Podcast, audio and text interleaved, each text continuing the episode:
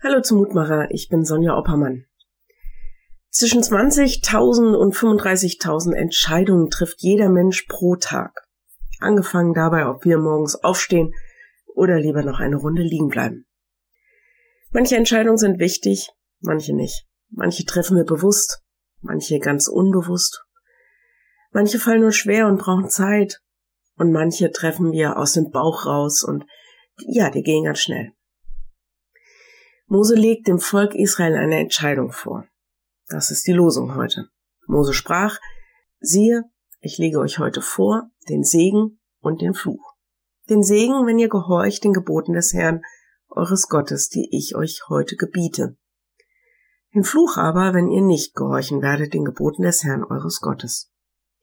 5. Mose 11, 26 bis 28. Im Grunde die Entscheidung. Wollt ihr dieses gesegnete Volk sein? Wollt ihr diesen Bund mit Gott eingehen? Ja, aber dann mit ganzem Herzen und ganzer Hingabe. Man könnte meinen, so wie Mose das formuliert, ist das doch eine einfache und klare Entscheidung. Wer will sich denn wirklich gegen den Segen entscheiden? Das macht da überhaupt keinen Sinn.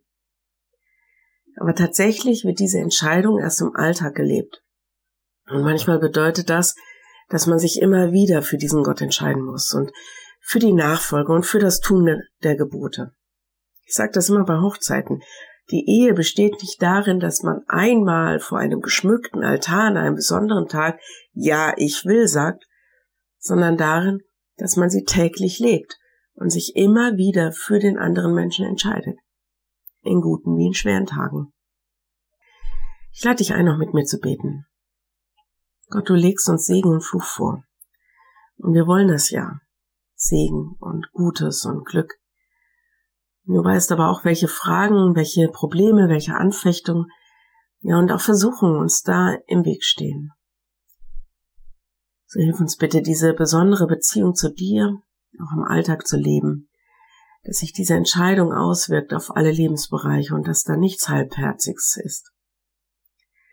Wir bitten dich für alle, die gerade von Segen nicht viel sehen und erleben.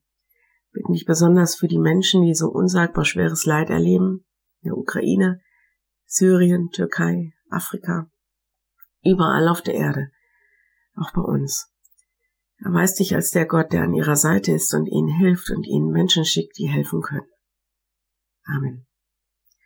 Ja, ihr habt das an meiner Stimme gemerkt, ich bin noch nicht ganz wieder fit, aber ich hoffe, das wird jetzt besser. Morgen jedenfalls ein neuer Mutmacher. Bis dahin, bleib behütet. Tschüss.